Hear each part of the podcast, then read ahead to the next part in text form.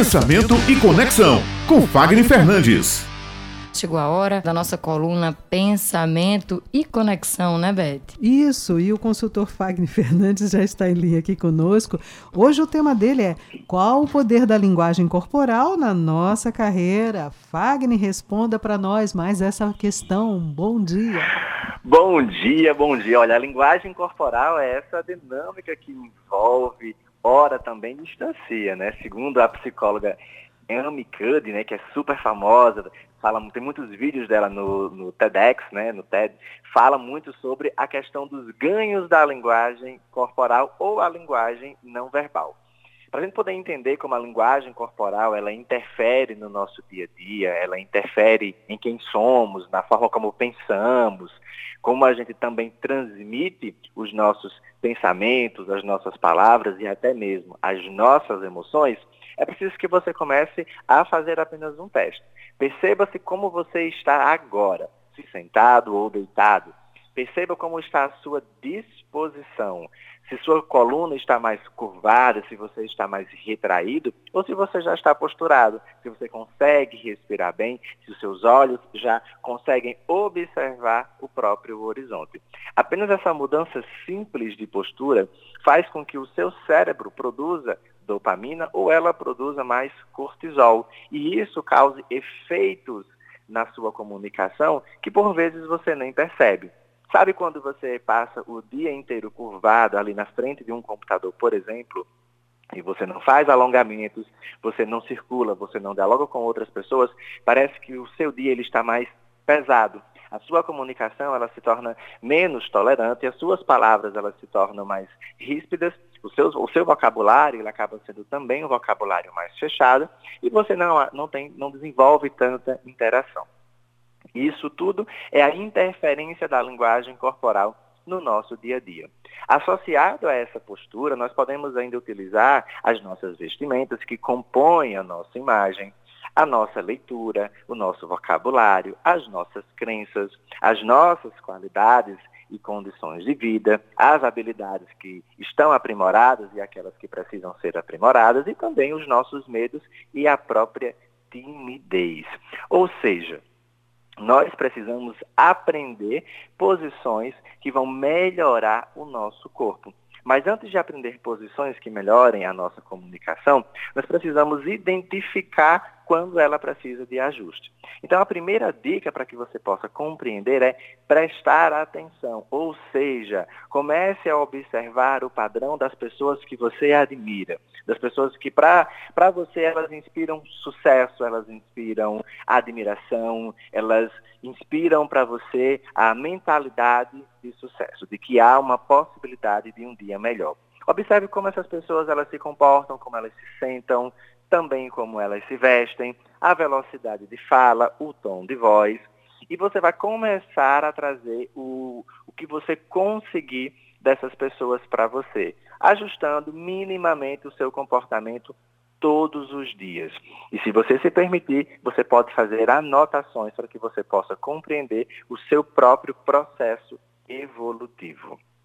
A segunda dica importante é comece a identificar o que são parâmetros, ou seja, comece a trazer uma padronização. O que é que você vai considerar de extrema relevância para que você possa estar fazendo todos os dias? Por exemplo, como você chega no seu trabalho? Você chega mais alegre? Ou vou voltar no tempo? Como você acorda? Dizem que tem muitas pessoas que acordam de mau humor. Eu acordo de bom humor, mas em geral eu acordo em silêncio, porque eu estou no meu momento introspectivo e eu vou é, desabrochando no decorrer dos próximos minutos. Então, às vezes, eu trabalho uma meditação, vou fazer a minha leitura, gosto do meu café para me inspirar e ali num tempo curto de 15 minutos eu já estou em outro nível de mentalidade.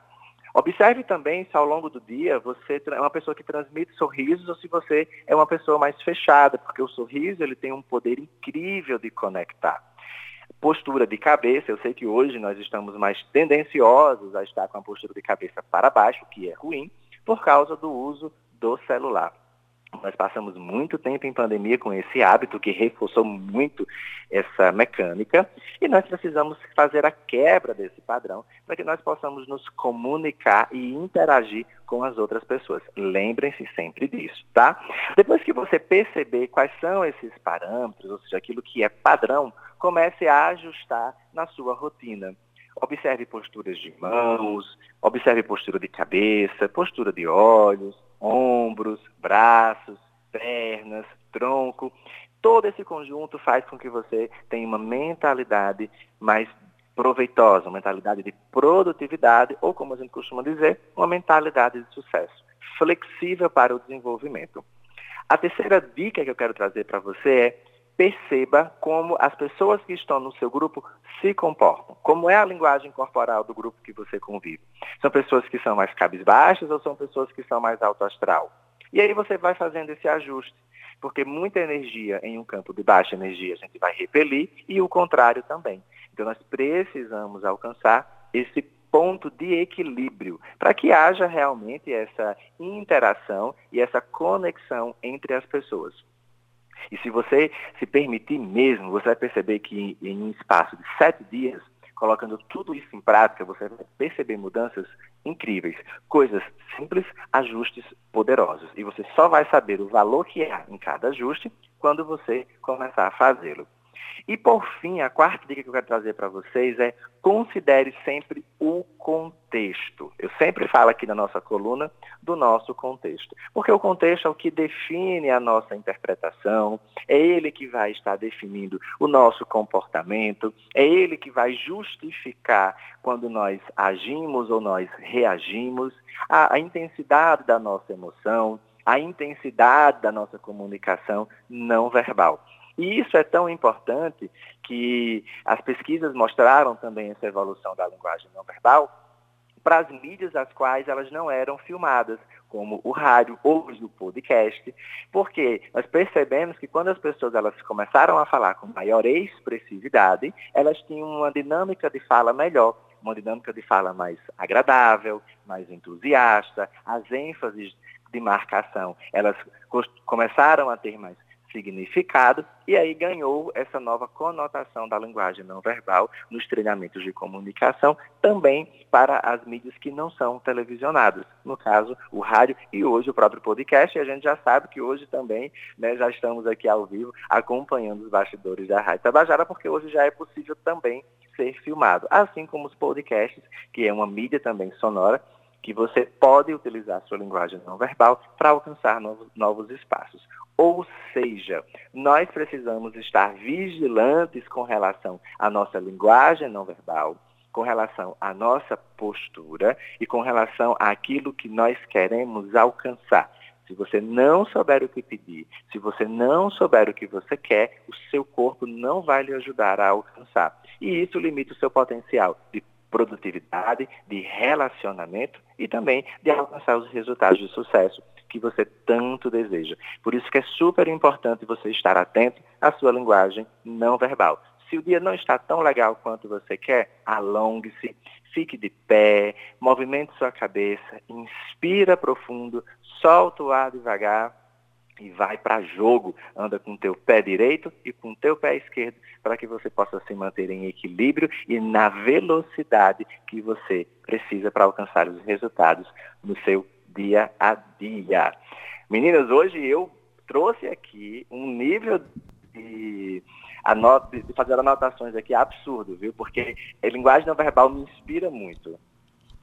Pois é, Fagner Fernandes, eu estava aqui anotando, correndo, ligeira como você, né, para tentar acompanhar aí a coluna, muito bom, porque a gente pensa, né, que a linguagem corporal, Fagner, muita gente pensa, é só sobre quem está falando, né, e a linguagem corporal, na verdade, ela é vista, percebida, analisada, independente de você estar falando, de você estar quietinho, de você estar é, como protagonizando ou não aquele momento, né? O nosso corpo fala independente do nosso silêncio ou não, né?